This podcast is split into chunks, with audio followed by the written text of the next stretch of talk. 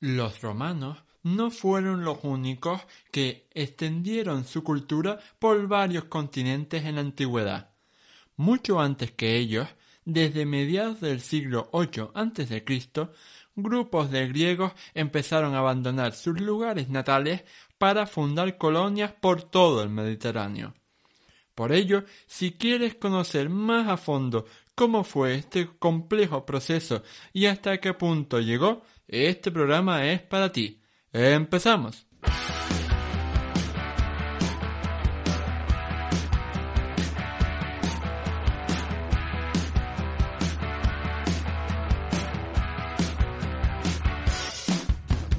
Muy buenas a todos y bienvenidos al episodio 57 del podcast de Historia, el programa con el que cualquier persona puede aprender sobre historia independientemente de su formación o nivel de conocimientos previos.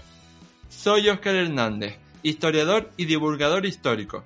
Me puedes leer en mi web Historia y puedes seguirme y contactar conmigo en mis perfiles en Facebook, Twitter, Instagram y TikTok.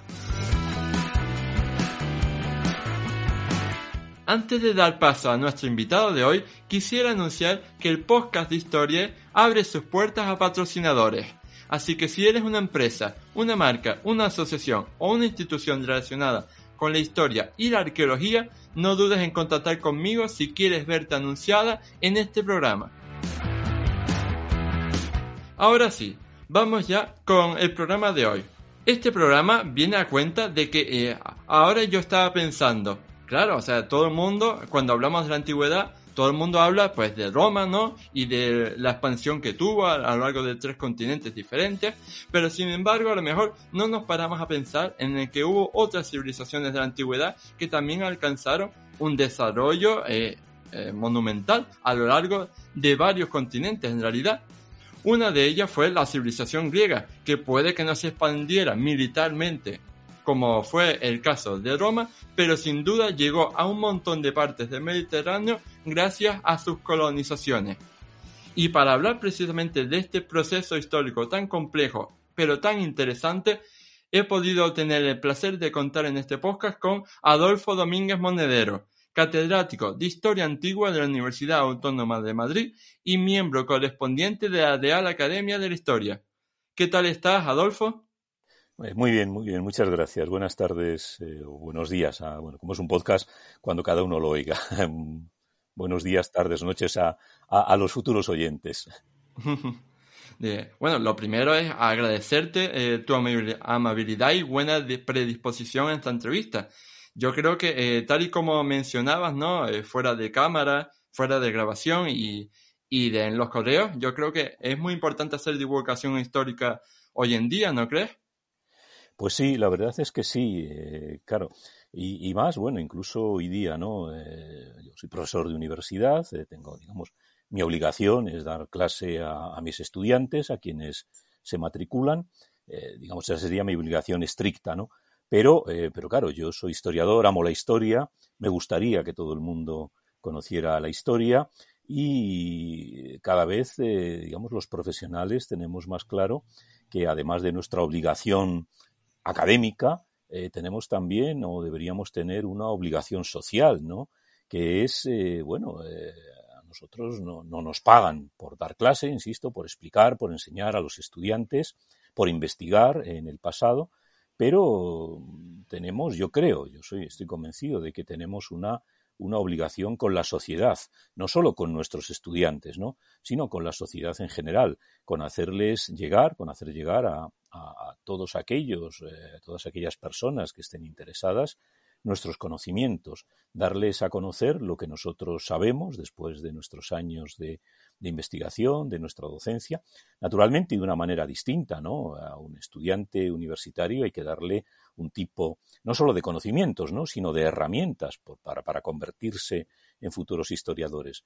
Pero a la sociedad eh, creo que debemos darle un conocimiento adecuado a sus intereses, hacerles ver que, la historia, eh, a veces tan, tan denostada o a veces tan, eh, tan maltratada ¿no? por, por, por personas que, que, no son historiadores y que utilizan la historia para manipularla, digamos que los profesionales yo creo que tenemos la, obligación, la responsabilidad social de dar a conocer a quien esté interesado por, por el pasado, por nuestro pasado, lo que nosotros lo que nosotros sabemos. No, no solo lo sabemos porque, eh, porque eh, es a veces un error que, que, se transmite, ¿no? Nosotros no estamos aquí para repetir lo que, lo que otros han dicho. La historia no es, no es algo cerrado. Los hechos han ocurrido, pero eh, los historiadores, nosotros, y nuestros antecesores desde el siglo V antes de Cristo, ¿no? cuando los griegos inventaron la historia, no nos limitamos a repetir lo que, lo que otros han dicho, sino que investigamos sobre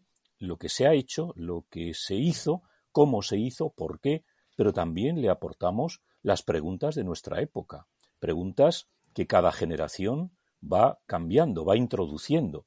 Hay temas que hace 50 años a nadie le, preocupaba. Por ejemplo, la historia del género, la diferencia, los papeles del género, de las personas, incluso de la, asignación de géneros en el pasado. Eso es algo que hace 50 años a nadie le preocupaba. Y hoy es una cuestión candente. Hoy no hay historiadores que no se preocupen por cómo se vivía, por ejemplo, el problema del género, el problema del conflicto entre géneros, entre géneros y entre sexos, eh, la historia de la esclavitud. A los antiguos no les importaba eh, los esclavos. Estaban allí, existían, los tenían, pero la reflexión sobre el papel del esclavo, la importancia del esclavo en el, en el modelo productivo, esas son preguntas que nosotros, los historiadores, en cada momento vamos, vamos avanzando. Por lo tanto, eh, el historiador no se limita a repetir lo que otros han dicho, sino que investigamos, indagamos sobre el pasado le planteamos cuestiones nuevas, seguramente los historiadores de dentro de 50 años plantearán eh, sobre los hechos que ya conocemos preguntas distintas y darán respuestas distintas. Por lo tanto, la historia es una ciencia, una ciencia social viva.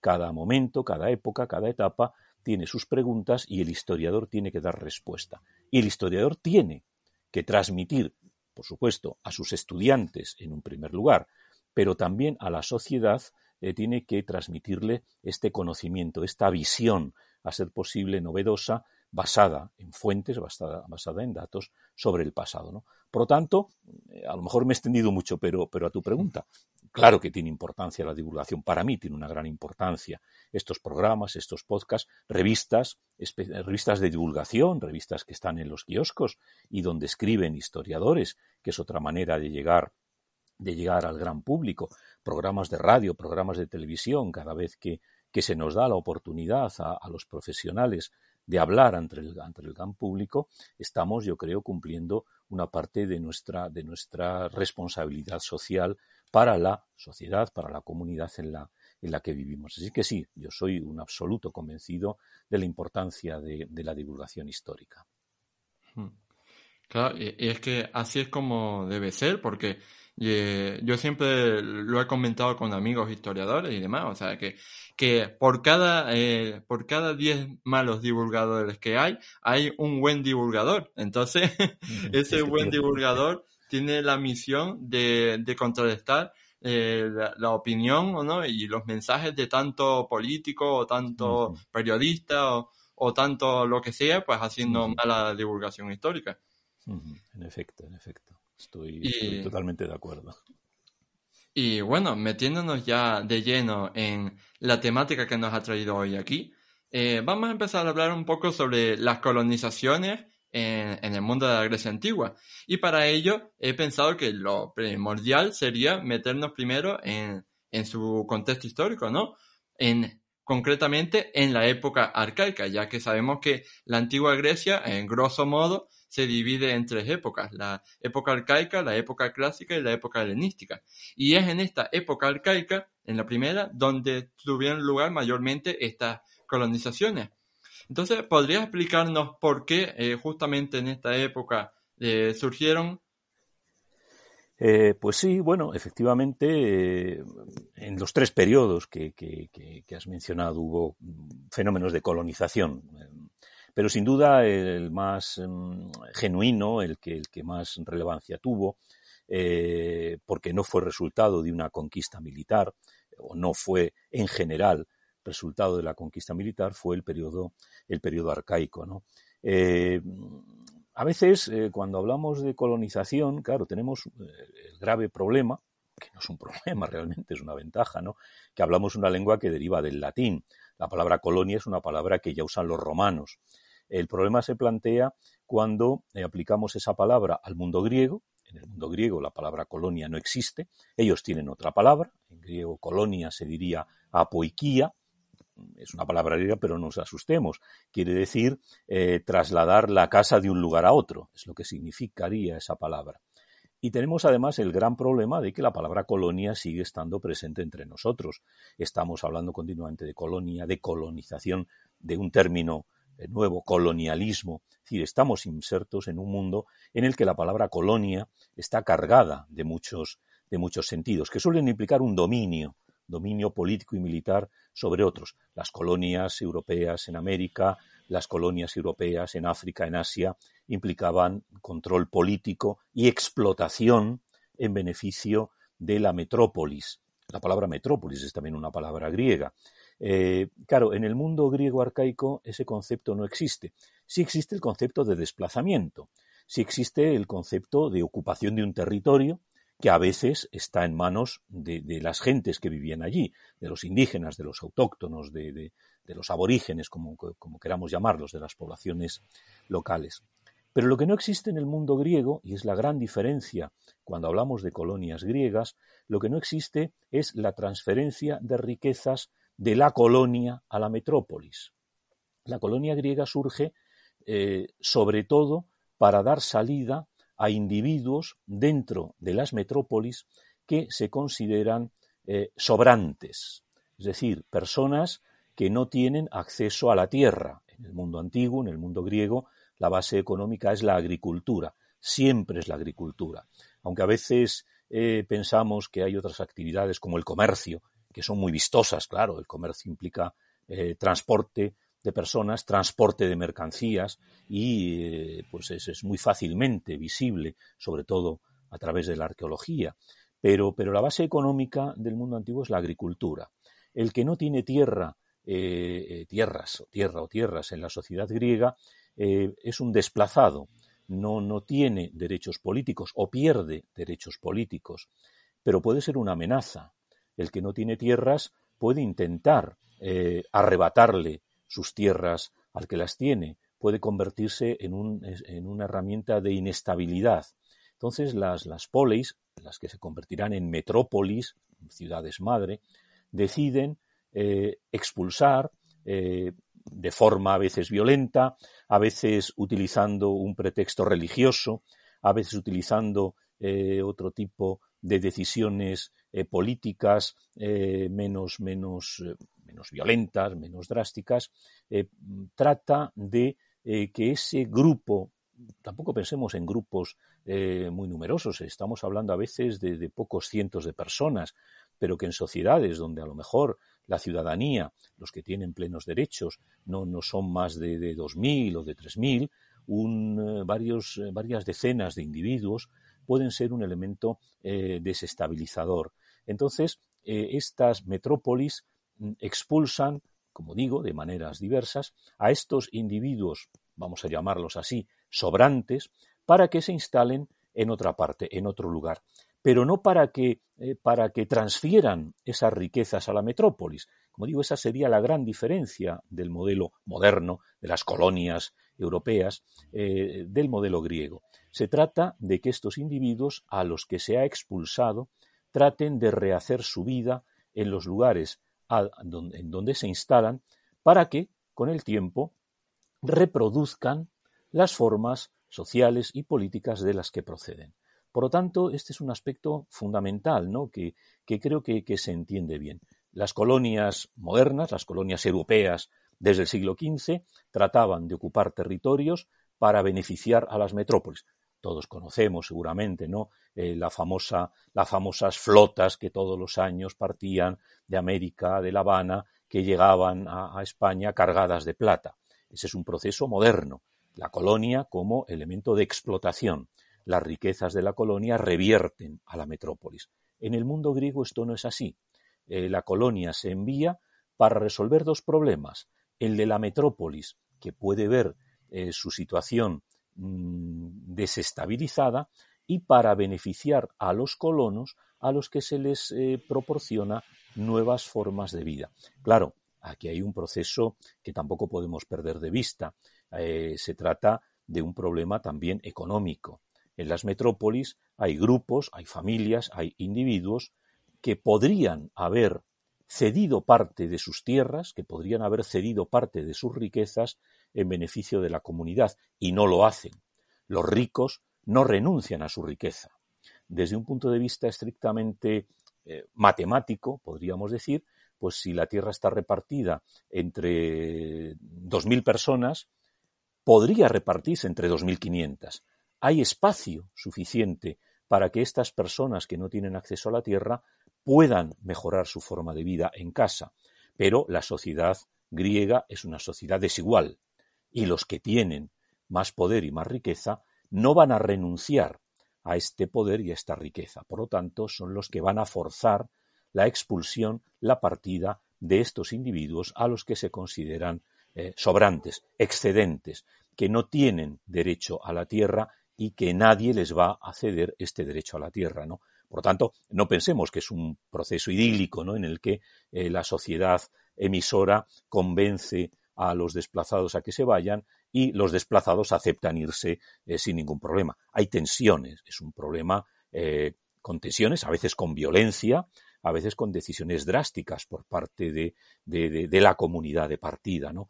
Eh, pero, como digo, una vez que los colonos se instalan en los territorios que, seleccionan o que se seleccionan, mm, no rompen sus vínculos con la metrópolis, pero no hay una transferencia económica, pero tampoco hay una relación de dependencia.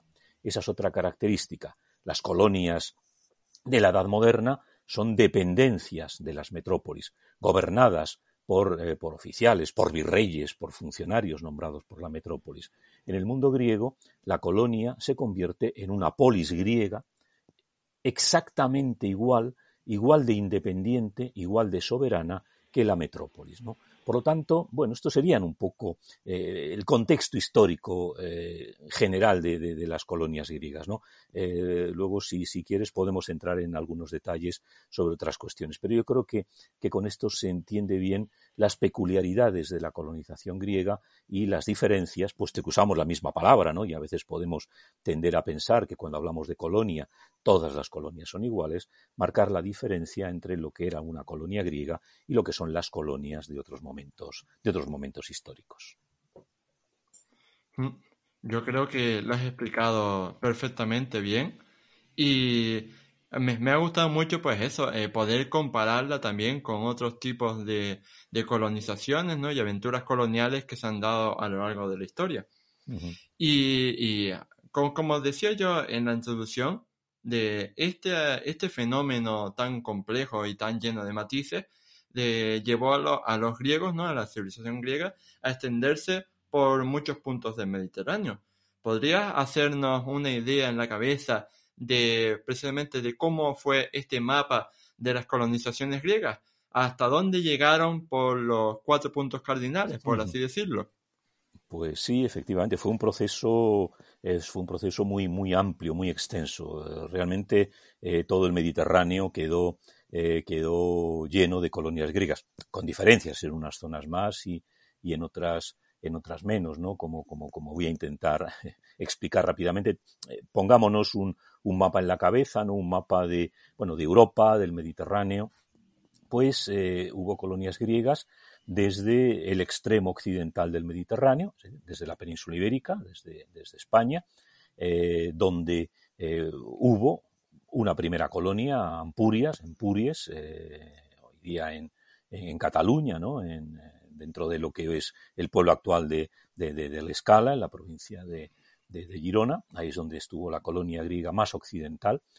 Luego hubo otros puntos de comercio eh, que, no, no, fueron colonias en sentido estricto, en, toda la costa de la península ibérica, llegando incluso hasta, hasta el Atlántico, ¿no? Pero bueno, eh, no fueron ciudades como tal, sino pues lugares de comercio, eh, asentamientos temporales y demás, ¿no? Eh, pero en la península ibérica está el límite occidental, ¿no? De la colonización griega. Y el límite oriental pues está en, lo que hoy es el Mar Negro, ¿no? las colonias más orientales de época arcaica están en, en lo que hoy es Georgia. Georgia, claro, está en el extremo oriental del Mar Negro. Hubo colonias griegas en lo que hoy es Georgia, en lo que es Rusia, en lo que es Ucrania, en lo que es Rumanía, en lo que es Bulgaria, por supuesto en lo que es el norte de Turquía. Y entre estos extremos, pues está el, resto del Mediterráneo, ¿no? Eh, tanto el norte del Egeo, hoy claro, hoy vemos el mapa del Egeo y prácticamente toda la costa eh, occidental del Egeo es Grecia, la parte oriental es, Turquía. En, eh, la antigüedad, buena parte de estas costas fueron también zonas coloniales. los griegos se instalaron en lo que hoy es el norte de Grecia,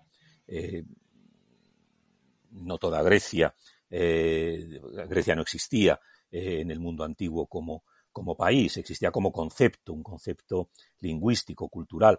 También hay que decir que cuando hablamos de colonias griegas no estamos hablando de un proceso unitario, a diferencia de, Roma, por ejemplo, a la, que, a la que tú aludías antes. Roma sí que es el Estado que coloniza. Pero cuando hablamos de colonias griegas estamos hablando de varias, de bastantes ciudades. Eh, no es una colonización griega en el sentido de que haya un Estado griego que coloniza. Eso no existió jamás, y menos en época arcaica. El mundo griego es un mundo de ciudades-estado independientes y hay colonias eh, de Corinto, de Mégara, eh, de Focea, de Mileto, de los aqueos, es decir, de estados soberanos. ¿no? Todos ellos eran griegos y por eso podemos hablar de colonias griegas. Por lo tanto, el norte del Egeo que era una zona que en la antigüedad no estaba ocupada por griegos, estaba ocupada por otras poblaciones, como pueden ser los tracios, incluso los macedonios, que eran griegos, pero que no estaban integrados en, este mundo, eh, tuvieron colonias, naturalmente, la costa, eh, la costa occidental de la península de Anatolia, lo que es Turquía, estaba lleno de ciudades que surgieron en un proceso distinto al de la colonización, en un proceso anterior en el tiempo, anterior incluso a época arcaica, eh, pero donde hubo ciudades griegas. Y luego, si seguimos moviéndonos hacia, hacia Occidente, pues hay una zona fundamental de colonización griega, quizá una de las más intensas, junto con el Mar Negro, que sería el sur de Italia y la isla de Sicilia, lo que los griegos llamaban Magna Grecia, sur de Italia y Sicilia. Allí hubo toda una serie de colonias griegas eh, fundadas por distintas por distintas metrópolis que llegaron a crear eh, un espacio, un espacio propio dentro del, dentro del mundo griego. ¿no? El hecho de que los eh, propios antiguos hablaran de, de, la, de la Magna Grecia, de la Megale Gelas, indica esta, esta personalidad. ¿no? Fue probablemente una de las zonas más, más importantes, más sobresalientes ¿no? de, la, de la colonización griega. Pero también se establecieron en el norte de África, en lo que hoy es eh, la Cirenaica, hoy está en, en Libia, ¿no? Eh, hubo, tras la caída de, de, Gaddafi, eh, mejor dicho, durante los últimos años del gobierno de Gaddafi, por esta política que tenía este personaje, se abrió, quiso abrir el país, un país que estuvo muy cerrado, y pues hubo unos pocos años en los que hubo muchos viajeros, españoles y europeos, a ver estas, estas ciudades tan importantes, ¿no? Empezando por, por Cirene, una, una ciudad espectacular en Libia. Luego la, guerra que sucedió a su caída, pues ha hecho que vuelva, nuevamente se vuelva a cerrar este país o no sea un destino turístico y por lo tanto no, no es una zona muy, eh, muy, muy recomendable hoy día para, para, para, visitarla. Pero allí hubo eh, cinco o seis ciudades griegas importantísimas, poderosísimas, que, que marcaron una huella importante. En el delta del Nilo hubo un primer asentamiento comercial que se llamó Naucratis, muy importante en el delta del, río, que con el tiempo también se convirtió en ciudad griega. Y luego pasaríamos al, al área eh, sobre todo del sur de Francia, ¿no? Marsella, la, actual ciudad de Marsella tiene un origen griego, Masalia, fue una ciudad muy importante, la más importante de todo el occidente mediterráneo, que a su vez fundó una serie de, eh, de, colonias, ¿no? Prácticamente todo el territorio entre Ampurias que tiene orígenes seguramente más aliotas, y lo que es la frontera, la actual frontera más o menos, ¿no? de, de, Francia eh, e Italia, toda esta zona del Golfo de León estuvo también plagado de, pequeñas colonias griegas. ¿no? Eh, por lo tanto, es un gran espacio, un gran territorio todo el Mediterráneo, ya digo, con, con, excepciones. Claro, hubo zonas donde los grandes rivales de los griegos, que fueron los fenicios, se instalaron y donde, por lo tanto, los, los griegos no pudieron instalarse, ¿no?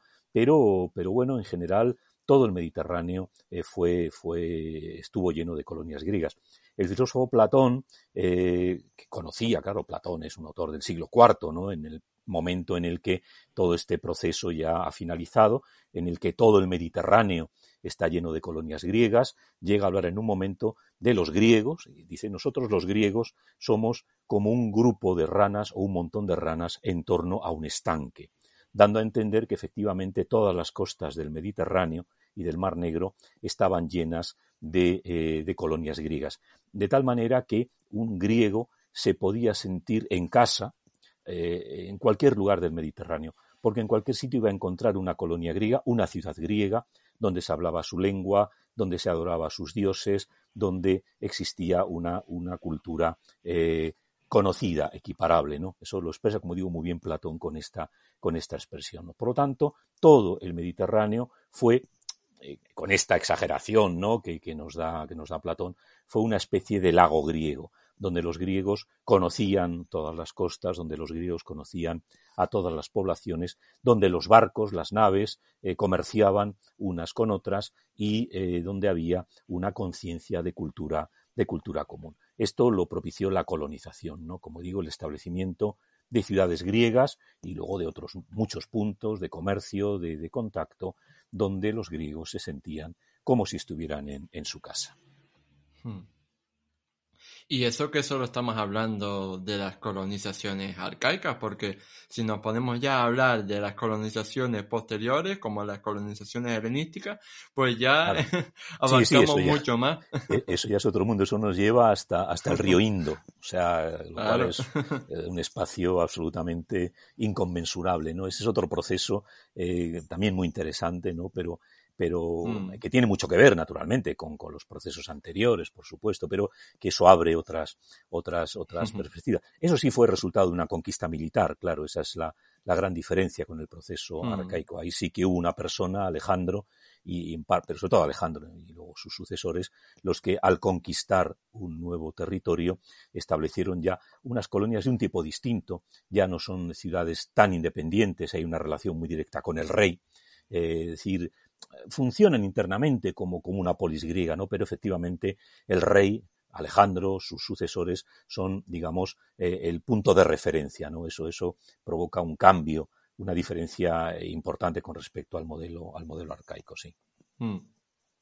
Y bueno, ahora vamos a poner, ahora que ya sabemos, ¿no? Eh, eh, pues, qué tipo de colonias, ¿no? Había, y la extensión que tenían estas eh, por todo el Mediterráneo, vamos a ponernos en la mente de un grupo de personas que está en su patria, ¿no? Está en su ciudad-estado de la antigua Grecia y van a tener que eso, irse para fundar una colonia.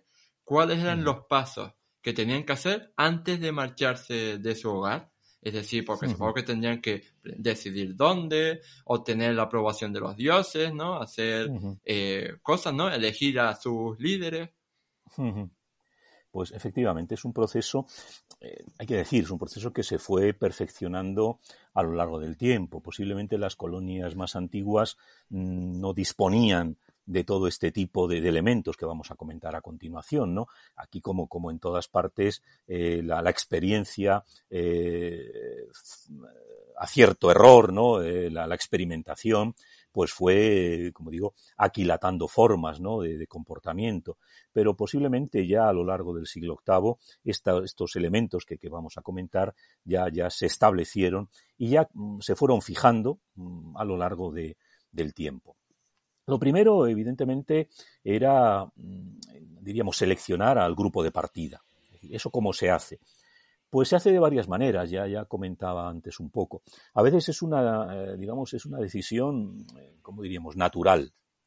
Un grupo de individuos que, que, no están de acuerdo con la situación eh, que les ha asignado su, su, ciudad y que hacen planes para eh, cambiar el orden vigente y para conseguir beneficios. Eh, sublevación, eh, rebelión, si, si, queremos usar ese término.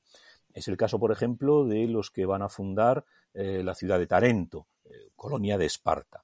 Hay un grupo de individuos a los que el Estado espartano les niega el acceso a la tierra. Y estos individuos intentan dar un golpe de Estado, intentan dar un golpe de mano, intentan sublevarse, intentan acabar con el orden para conseguir beneficios. Son descubiertos y evidentemente son obligados a marcharse. Digamos, aquí la selección es clara. Un grupo de sediciosos que eh, cuando se descubre su complot son obligados a marchar. Eh, en otras ocasiones es la, propia polis, como decíamos antes, la que decide que sobra gente, que, hay un grupo eh, sobre todo de, jóvenes, suelen ser jóvenes, que no tienen acceso a la tierra y que tienen que marcharse. A veces utilizan un subterfugio religioso. Eh, eh, se pide una consulta al oráculo, eh, es decir, a, la, manifestación de la voluntad del Dios, el oráculo principal, el que además se va a convertir en el, en el oráculo fundamental para la colonización, es el oráculo de Apolo en Delfos, un santuario que existe ya desde el siglo IX antes de Cristo y que a partir del siglo VIII va a empezar a recibir cada vez más consultas sobre este aspecto. Y el oráculo, de alguna manera, siempre, los oráculos griegos son siempre enigmáticos, son siempre, no son nunca claros, eh, son a veces contradictorios, de tal manera que si las cosas salen mal, el oráculo eh, nunca se equivoca. El oráculo nunca se equivoca, los dioses antiguos nunca se equivocan. Se pueden equivocar los humanos al interpretar lo que dice el dios. Entonces el oráculo va eh, haciendo pronunciamientos, va haciendo vaticinios para, de alguna manera, garantizar también un apoyo, evidentemente, a estos individuos a los que la polis decide expulsar. A veces es el propio oráculo el que, el que ordena una colonización. Eh, y hay casos en los que, el caso de Cirene que decíamos antes, es el oráculo el que manda al fundador, ahora hablaremos de él, a fundar una colonia. Eh, en el caso de Crotona, una ciudad que está en el sur de Italia, también es el oráculo el que de repente eh, ordena a un individuo que, lidere una colonia. Y a veces tenemos también el caso en el que, digamos, con menos eh, aporte divino, aunque al final tienen que recurrir al oráculo para que les guíe, es la propia, la propia polis eh, la que eh, emite un decreto en el que obliga a un número determinado de individuos, incluso los selecciona, no por nombre y apellidos directamente, pero por ejemplo el caso también de, Cirene que hemos dicho antes. Los habitantes de Cirene proceden de, Tera, de la, de la, famosa isla de Santorini, ¿no? Ahí es el Estado, la polis, la que decide eh, que tienen que marcharse todos aquellos jóvenes solteros que estén entre los 18, 20, 21 años, uno de cada familia.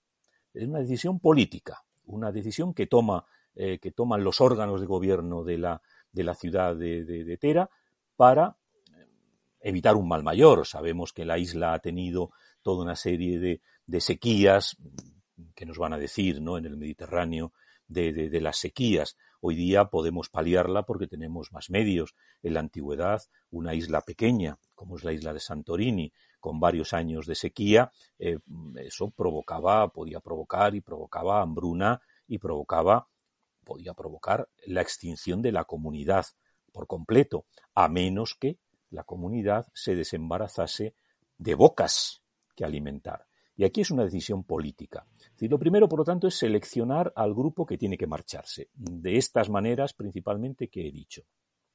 Pero a este grupo hay que darle un líder, un líder que siempre es un aristócrata, siempre es una persona que forma parte de las familias relevantes, que debe su posición al nacimiento. Un aristócrata eh, solo es aristócrata porque su padre era un aristócrata y su abuelo un aristócrata y así sucesivamente. Es decir, eh, es un grupo de familias que han eh, ostentado el poder, la riqueza a lo largo de generaciones.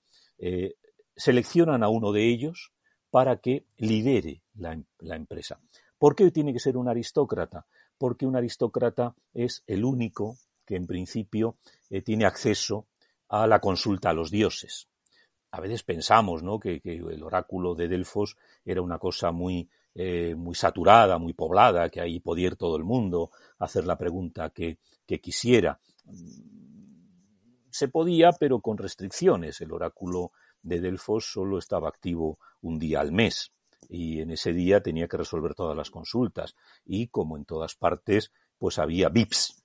El oráculo de Delfos tenía una serie de, de acuerdos, de tratados, de tal manera que concedía prioridad a determinados individuos o a determinadas ciudades. Es decir, que los pobres, eh, la gente normal que iba a consultar, probablemente la mayor parte se volvían a su casa sin poder consultar, ¿no? Eh, todas estas cosas religiosas, eh, el control de la religión está en manos de, de los aristócratas, ¿no? Por lo tanto, el fundador de la colonia, el que va a liderar la colonia, tiene que formar parte de este, de este grupo, porque cuando llega al establecimiento tiene que hacer sacrificios a los dioses. No todo el mundo puede hacer un sacrificio a los dioses.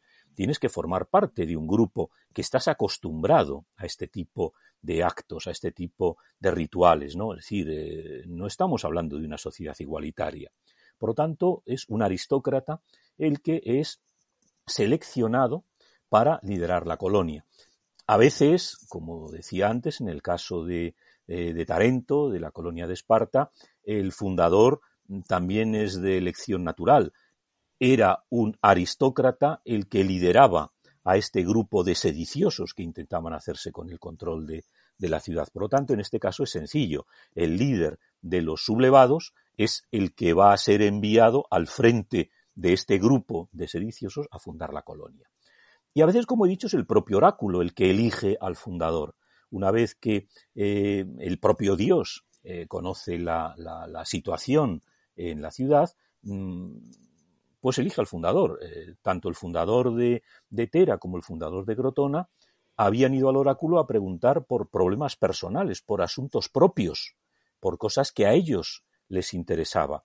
Pero cuando llegan ante el Dios, la Pitia y los sacerdotes seleccionan a estos individuos. El Dios les ordena eh, dirigir una colonia. Por lo tanto, hay muchas maneras de seleccionar al, fundador. El fundador va a ser el que lidera la colonia, el que se encarga de los detalles logísticos, se encarga de buscar las naves para, para, el traslado y una vez que llega al destino es el que se encarga de negociar con las poblaciones locales, es el que se encarga sobre todo de establecer el asentamiento, de establecer la ciudad. Es el que eh, distingue entre espacios públicos y privados, el que distingue, en primer lugar, entre lo que va a ser el centro urbano y el territorio, el que marca la línea de la futura muralla, el que marca el tamaño de los lotes de tierra que van a recibir los colonos y el que se encarga de adjudicarlos. Por eso nosotros le llamamos fundador, pero en griego la palabra es oikistes, que no significa otra cosa que el que asigna las casas. Casas en griego es oikos, una palabra que, conocemos sin duda. De, ahí viene economía, ¿no? La economía es la ciencia que trata sobre el estudio del oikos, de la casa, de la administración de la casa, ¿no?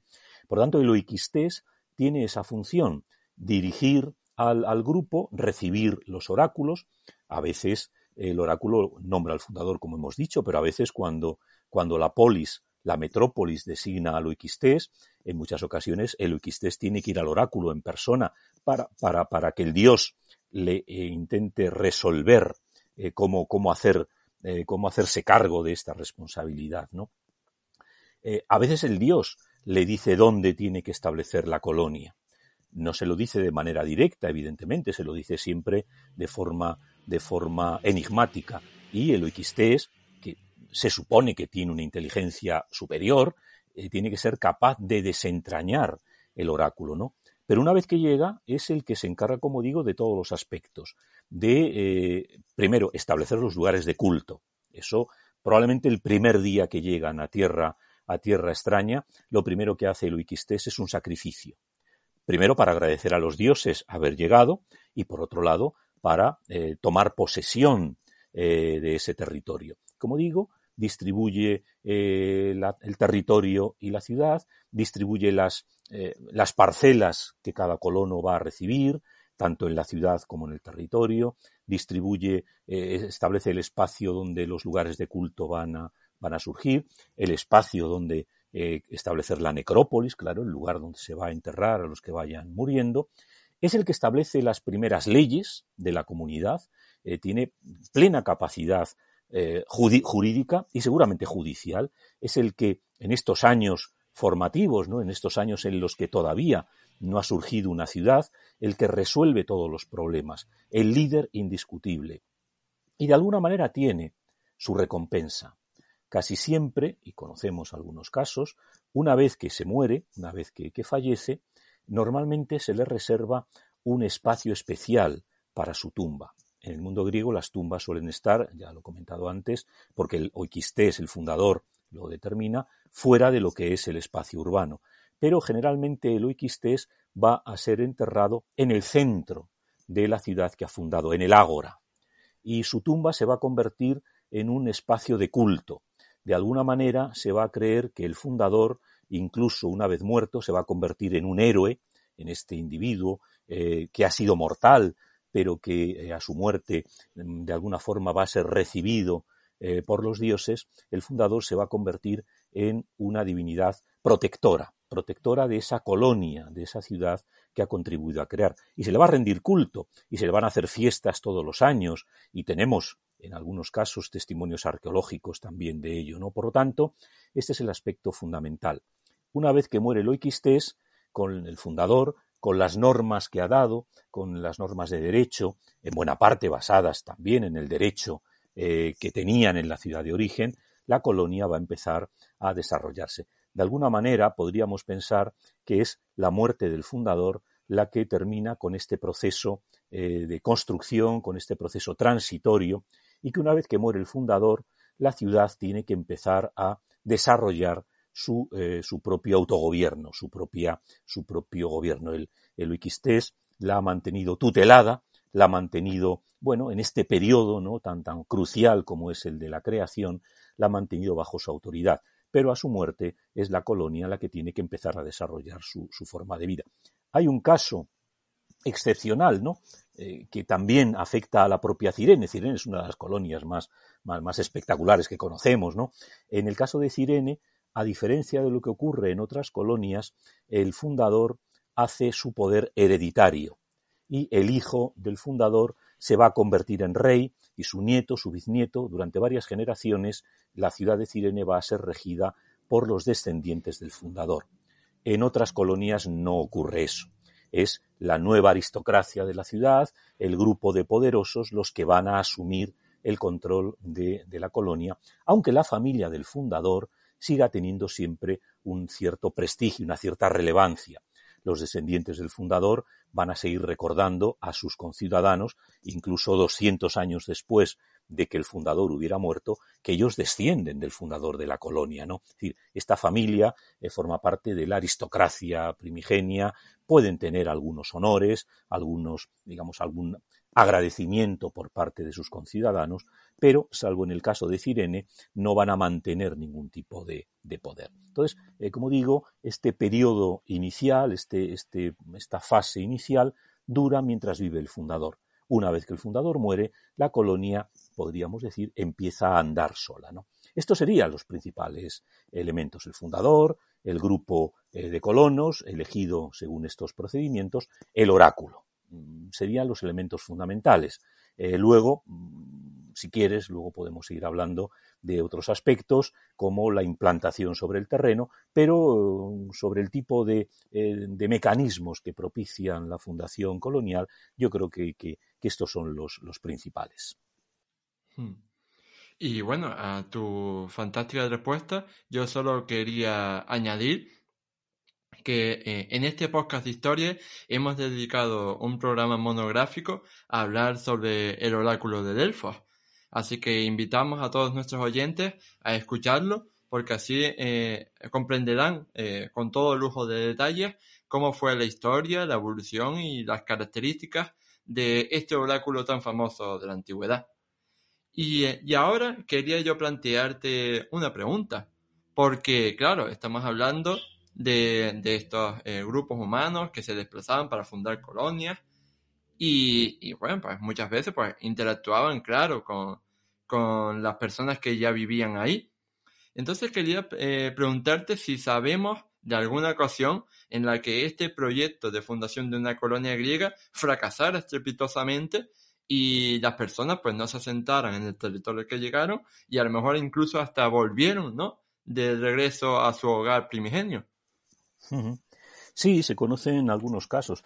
A veces, eh, regreso de colonos, pues sí, conocemos algún caso. A veces no tanto por, por las poblaciones locales, eh, aunque puede que también, a veces incluso por otros griegos, ¿no? Sabemos que hay eh, sitios tan, tan, tan apetecibles que se instala una colonia griega y a los pocos años vienen otros griegos de otro sitio y los echan, ¿no?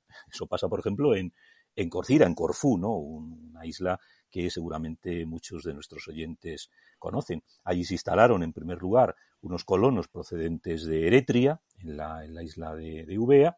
Allí eh, empezaron a, desarrollar su ciudad, pero a los pocos años llegaron otros colonos que procedían de Corinto y los, los expulsaron, tuvieron que, marcharse.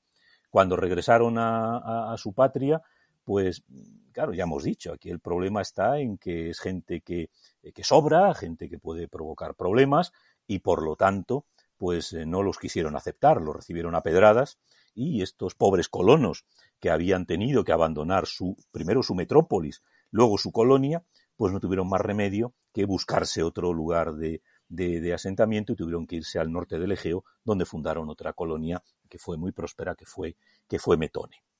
Por lo tanto, aquí la colonia fracasa porque otros griegos se encargan de que, de que fracase.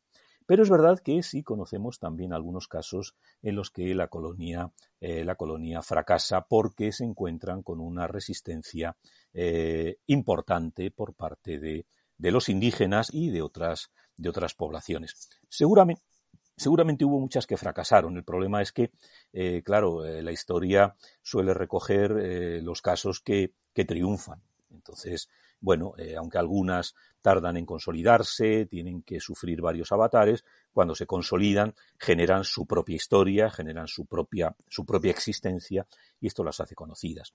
Pero conocemos mm, dos casos de, colonias que fracasaron además en la misma zona, en la parte occidental de Sicilia. Primero, una colonia de gentes que procedían de, la ciudad de Cnido, una ciudad que está en, en Asia Menor, en, Anatolia, que intentaron establecerse en este, en este territorio eh, y, bueno, los, los, indígenas, ayudados eh, por los fenicios, consiguieron expulsarlos.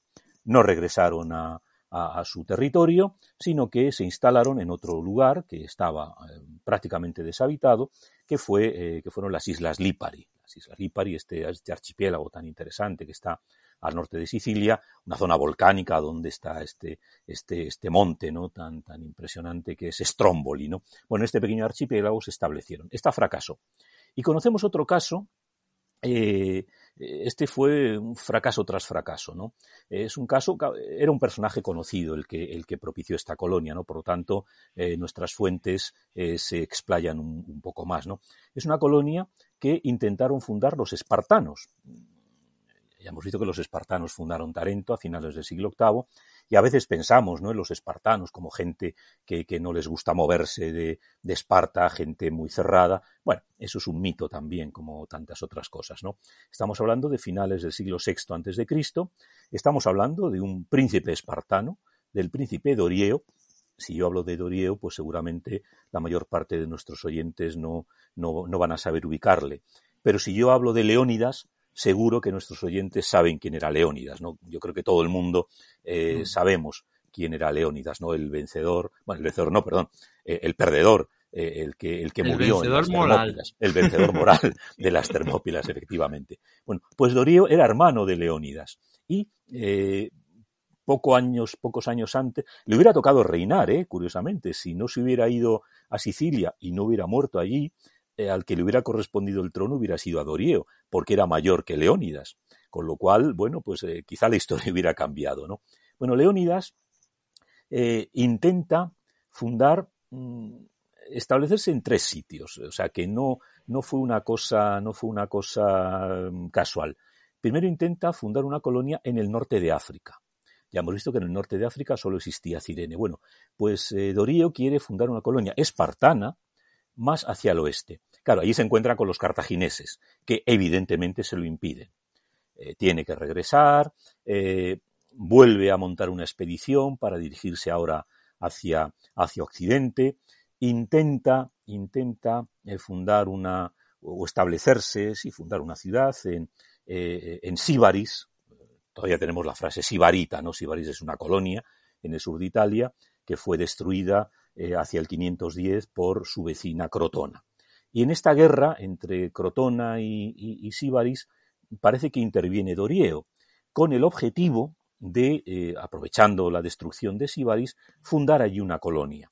Eh, naturalmente, una vez que los crotoniatas han derrotado a los sibaritas, mm, con la ayuda de los espartanos, pues eh, de lo dicho nada, se desentienden y Dorio no puede establecerse allí. Pero es prácticamente seguro que su objetivo inicial era establecer allí una colonia espartana, una colonia, ya estamos al final del arcaísmo, quizá no del tipo que hemos visto, quizá una colonia, eh, digamos, más políticamente unida Esparta, eh, pero fracasa. Y hace un tercer intento de establecerse nuevamente en la Sicilia occidental, Allí parece que llega a fundar una colonia a la que llama Heraclea, claro, pensemos que eh, los reyes espartanos y su familia eran descendientes de Heracles, se consideraban descendientes de Heracles, ¿no? Pero allí nuevamente la presión de los, eh, de los fenicios y la presión de los indígenas acaban con el proceso y el propio Dorieo eh, muere en el intento, ¿no? Es decir, es el caso mejor conocido de un intento, no un intento en este caso, tres intentos seguidos de fundar una colonia espartana en África, en la Magna Grecia y en Sicilia que, que, fracasan.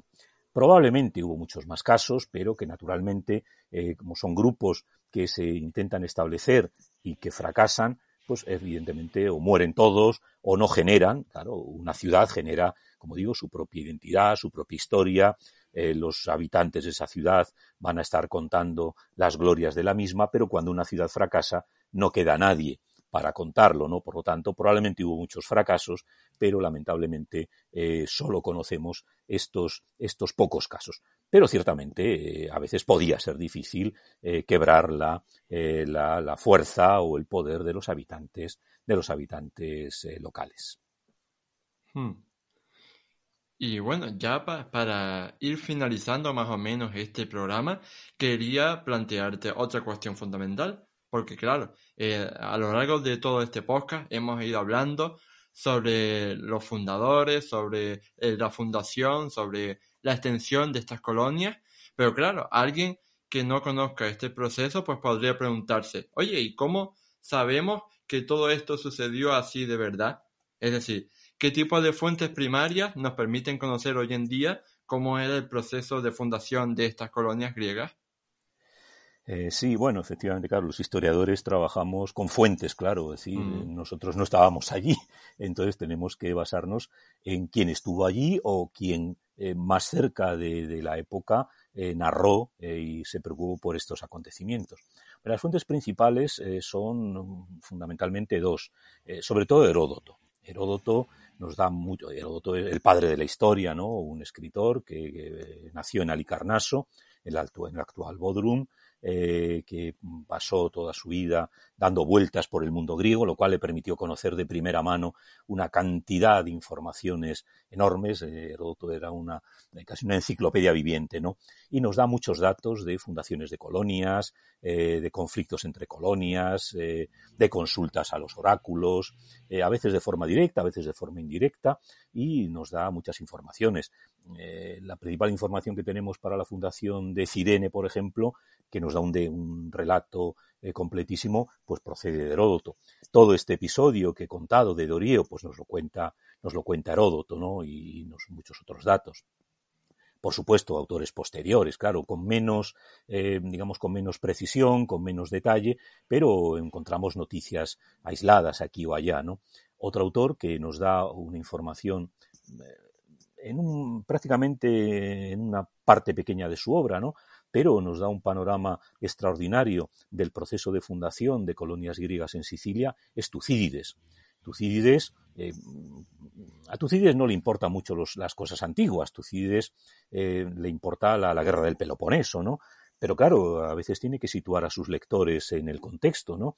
Y como en el año 415 los atenienses eh, eh, invaden Sicilia, intentan acabar con las ciudades griegas de Sicilia, Tucídides, como buen historiador, pues se ve la obligación de contarnos qué era Sicilia, eh, cómo funcionaban las ciudades griegas de Sicilia, y nos da un panorama, en unos pocos párrafos, un panorama extraordinario de todas las colonias griegas de Sicilia, cuándo se fundan, eh, en qué momento se fundan, eh, qué relación mantienen con las poblaciones locales y otro fenómeno del que no hemos hablado, eh, y es que muchas colonias se convierten a su vez en metrópolis de otras colonias. Las colonias también pueden fundar colonias, ¿no?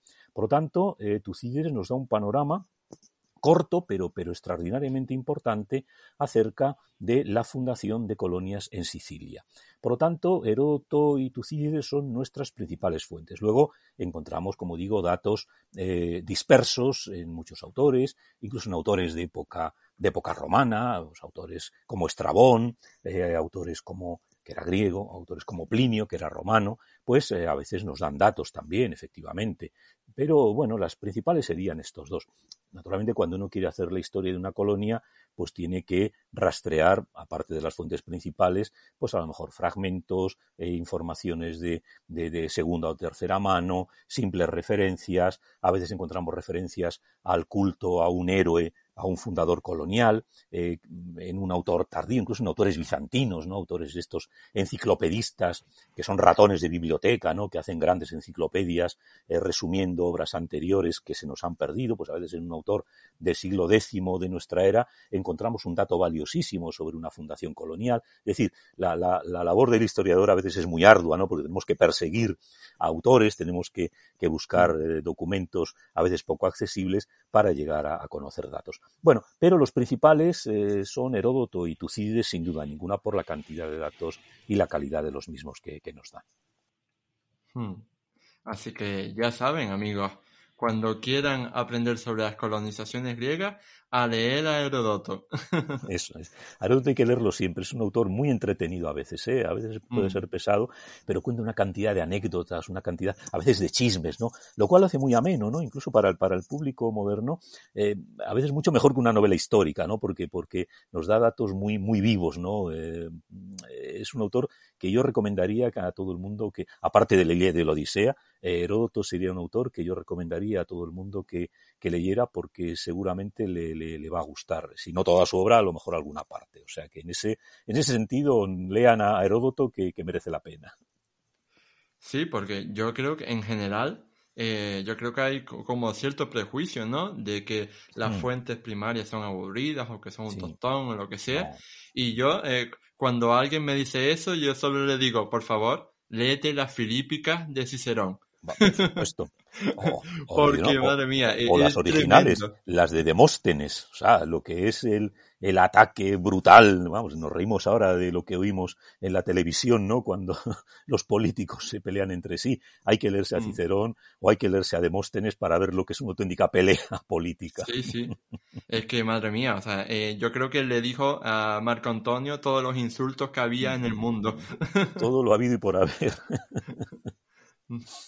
Bueno, pues ahora, eh, ya para finalizar definitivamente este programa, eh, quería preguntarte una pregunta clásica que le hago a todos los invitados, y es que nos hiciera algún tipo de recomendación cinéfila, seriéfila o incluso un documental eh, sobre este mundo, ya que seguramente, no creo que me equivoque si digo que no hay ninguna serie o película sobre el mundo de las colonizaciones griegas, quizás podamos hablar sobre eh, películas en general ambientadas en la antigua Grecia o series, porque claro, o sea, eh, cuando pensamos en películas de la antigüedad, a todo el mundo se nos viene a la cabeza los típicos peplum, ¿no? Las típicas películas de la antigua Roma, pensamos en, yo que sé, en Gladiator y cosas así, pero, pero no pensamos que también hay buenas películas ambientadas en la antigua Grecia.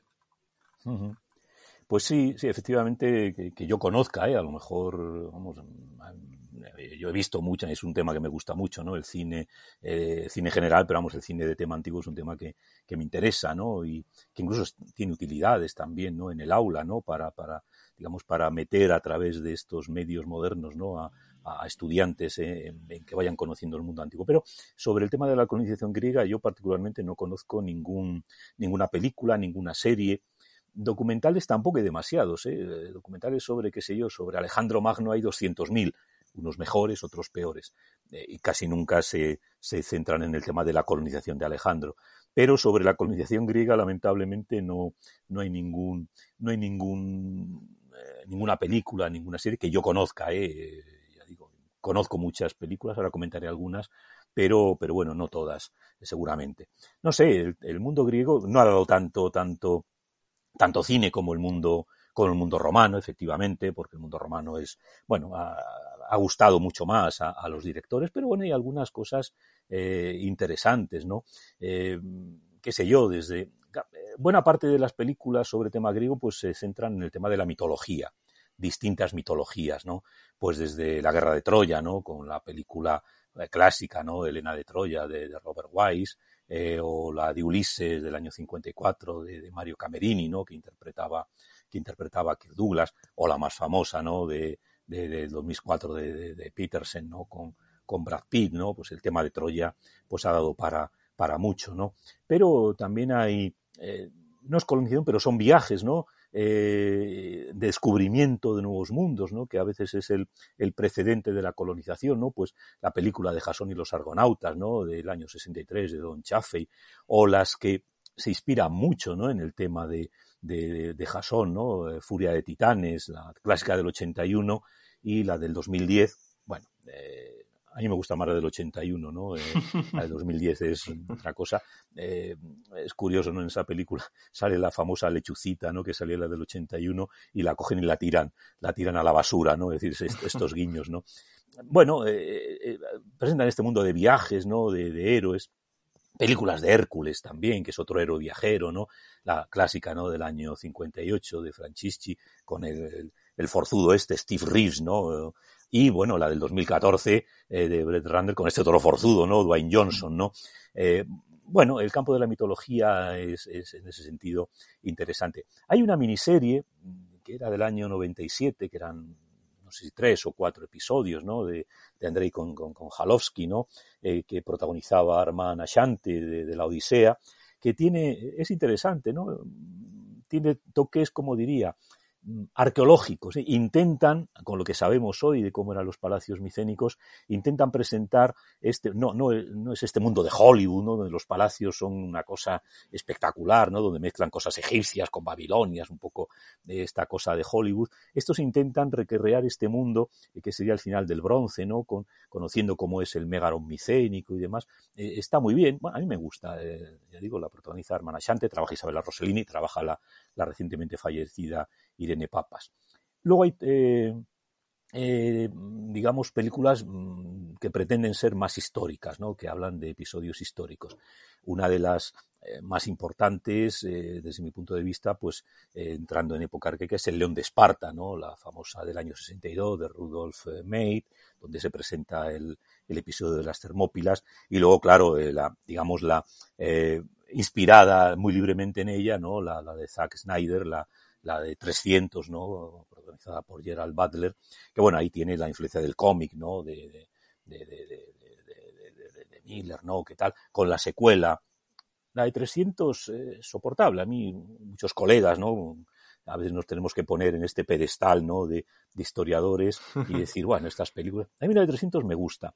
La secuela, la de 300 el nacimiento de un imperio de Noam Munro, me parece prescindible totalmente, ¿no? Eh, la de 300 sí ca capta incluso, ¿no? Eh, este, porque claro, eh, Miller lo quería así, ¿no? A pesar de todas sus libertades, ¿no?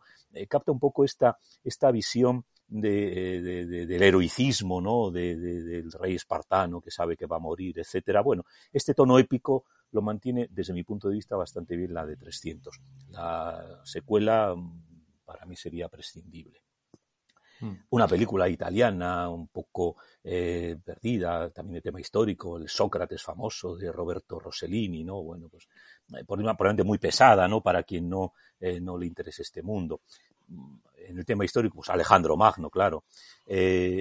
La clásica del año 56 de Robert Rosen, que protagonizó Richard Barton, y la indudablemente mucho mejor, en este caso para mí, el clásico no es la mejor, es mucho mejor de cualquier manera la de Oliver Stone, a pesar de todas sus de todas sus, sus, eh, incorrecciones e inexactitudes. Eh, como Oliver Stone, aparte de la que eh, se exhibió en salas, pues ha hecho tres montajes posteriores, cada uno con sus ventajas y sus inconvenientes. Para mí me parece una película muy interesante. Y luego Cleopatra, ¿no? La otra gran figura histórica que sale en muchas ocasiones, pues es Cleopatra, ¿no? La clásica de Mankiewicz con Elizabeth Taylor y Richard Barton, o la también heroica de Antonio Cleopatra con Charlton Heston y con, bueno, no como personaje importante, pero con nuestra Carmen, con nuestra Carmen Sevilla haciendo de Octavia, ¿no? Bueno, como se rodó en España y la dirigió el propio Charlton Heston, pues hay algún giro eh, hispánico, ¿no? o una ya de aventuras en un ambiente ficticio como la del Coloso de Rodas, ¿no? De, Sergio Leone del año 61 que se rodó en, en Laredo, ¿no? Y ya, pues yo que sé, para acabar, pues algunas que derivan del teatro griego, ¿no? Eh, pues qué sé yo, desde las famosas las troyanas, ¿no? De Cacoyanis, ¿no? Que, que bueno, que, que, interpretaban estas, estas actrices maravillosas, ¿no? Irene Papas, nuevamente, Vanessa Redgrave, Catherine Hepburn, eh, basada, por supuesto, en, en, la obra de Eurípides, eh, terrible, ¿no? El destino de las mujeres prisioneras, o eh, una de las poquísimas, casi de, de, de, las únicas de tema griego que se han rodado en España, ¿no? La Lisístrata del año 2002, ¿no? De Francesc Belmont, interpretada por una Maribel Verdú y por un Juan Luis Galiardo, ¿no? que, que retoma la comedia de, Aristófanes, que está muy bien hecha, es muy graciosa, muy divertida. Eh, bueno, es un pequeño experimento hispano ¿no? en el tema del mundo griego. Eh, España ha participado en muchas, pero casi siempre como lugar de rodaje o con actores españoles como secundarios, ¿no? Pero producciones españolas, pues yo conozco muy pocas, ¿no? Y esta Lisistrata es una, es una comedia deliciosa, muy, muy graciosa, retoma muy bien el espíritu de, de Aristófanes, ¿no? Un alegato contra la guerra, ¿no? Que, que es, está siempre muy bien. No sé, se, vamos, revisando son un poco las que se, hay muchas más, evidentemente, pero bueno, un poco para, para paliar, ¿no? Que tenemos, no tenemos eh, películas ni series eh, ni, ni, realmente documentales eh, sobre colonización griega, bueno, este pequeño repaso ¿no? a unos cuantos títulos que, que, seguramente muchos de nuestros oyentes conocen sobre el mundo griego, pues puede un poco paliar, no sé, el peso a veces excesivo ¿no? que tiene el cine de romanos, incluso a estas de griegos, cuando yo era pequeño se las llamaba cine de romanos.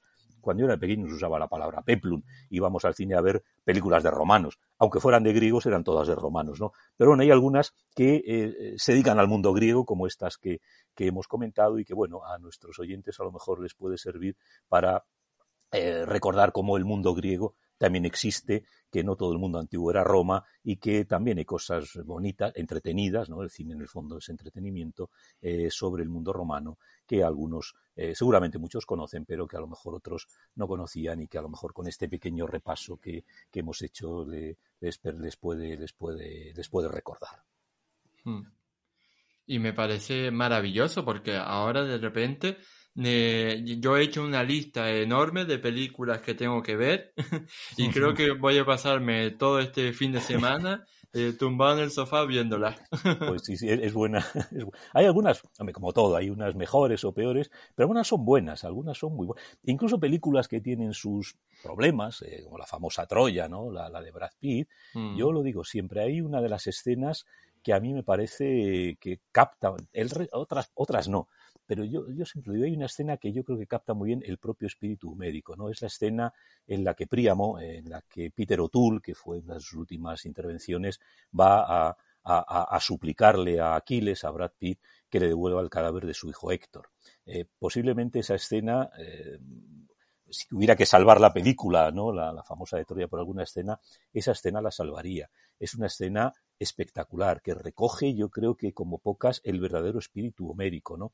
Y si la podemos ver en versión original, aunque sea con subtítulos, ver a ese gran actor que era Peter O'Toole, eh, ya anciano, mm, rogando, solicitando al que ha matado a su hijo que le devuelva el cadáver de Héctor, es a mí particularmente me resulta impresionante. Y ya digo, todas las películas, aunque algunas puedan ser mejores o peores, probablemente de todas ellas podamos salvar alguna alguna, alguna parte eh, que nos permita entender cómo era, cómo era este mundo griego, ¿no? Al que hemos, al que hemos dedicado hoy este, esta, esta charla. Hmm. Efectivamente, yo creo que eh, incluso eso, en las películas malas podemos encontrar algo bueno. Sin duda, sin duda. Y, y bueno, pues llegados a este momento, eh, lamento tener que decir que hemos llegado al final de la entrevista.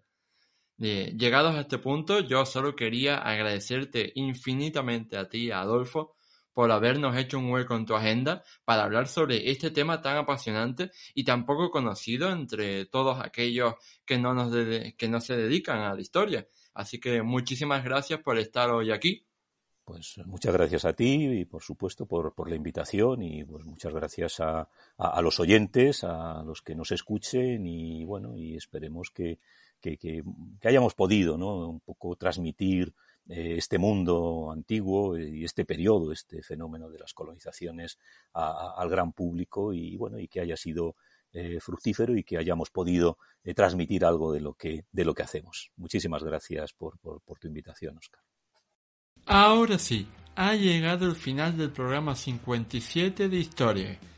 Si quieres expresar qué te ha parecido este podcast, darme alguna sugerencia sobre temas a tratar en el futuro, hacerle alguna pregunta directa a Adolfo o recomendarme algún libro que deba leer, no dudes en dejarme un comentario. Dicho todo esto, no me queda más que invitarte a darle me gusta, a puntuarnos con 5 estrellas si nos escuchas desde Apple Podcast o Spotify, a suscribirte al programa y a compartirlo en tus redes sociales para que llegue al máximo público posible. Nos vemos en el próximo programa de historia. Hasta luego.